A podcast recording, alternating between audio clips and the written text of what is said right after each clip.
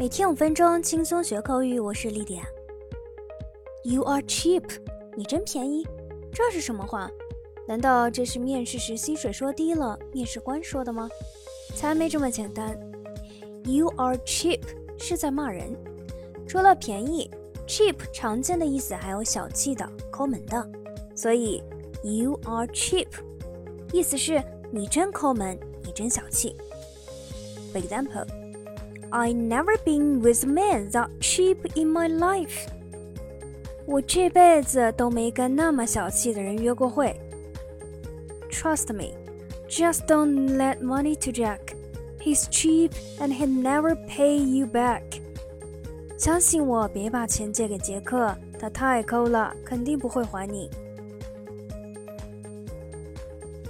好，那说到小气，我们来讲讲小气鬼的常见表达。Number one, cheapskate. For example, I'm not surprised he's known as a cheapskate. 我一点也不惊讶，他是有名的小气鬼。Number two, cheap Charlie. For example, buy us a round of drinks. Don't be a cheap Charlie. 请我们喝酒啊，别当小气鬼喽。Number three miser. For example, it is said that he's a miser.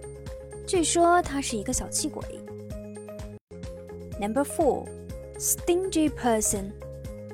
For example, he is a very stingy person. 他是个很小气的人。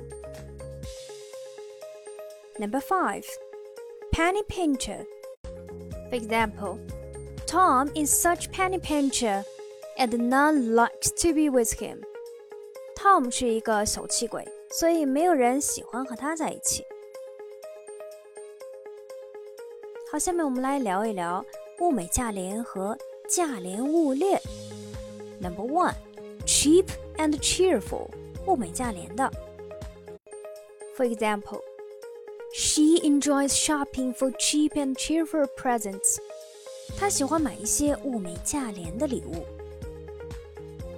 There's a restaurant around the corner that serves cheap and cheerful food. 街角处有家饭店，那里的饭菜物美价廉。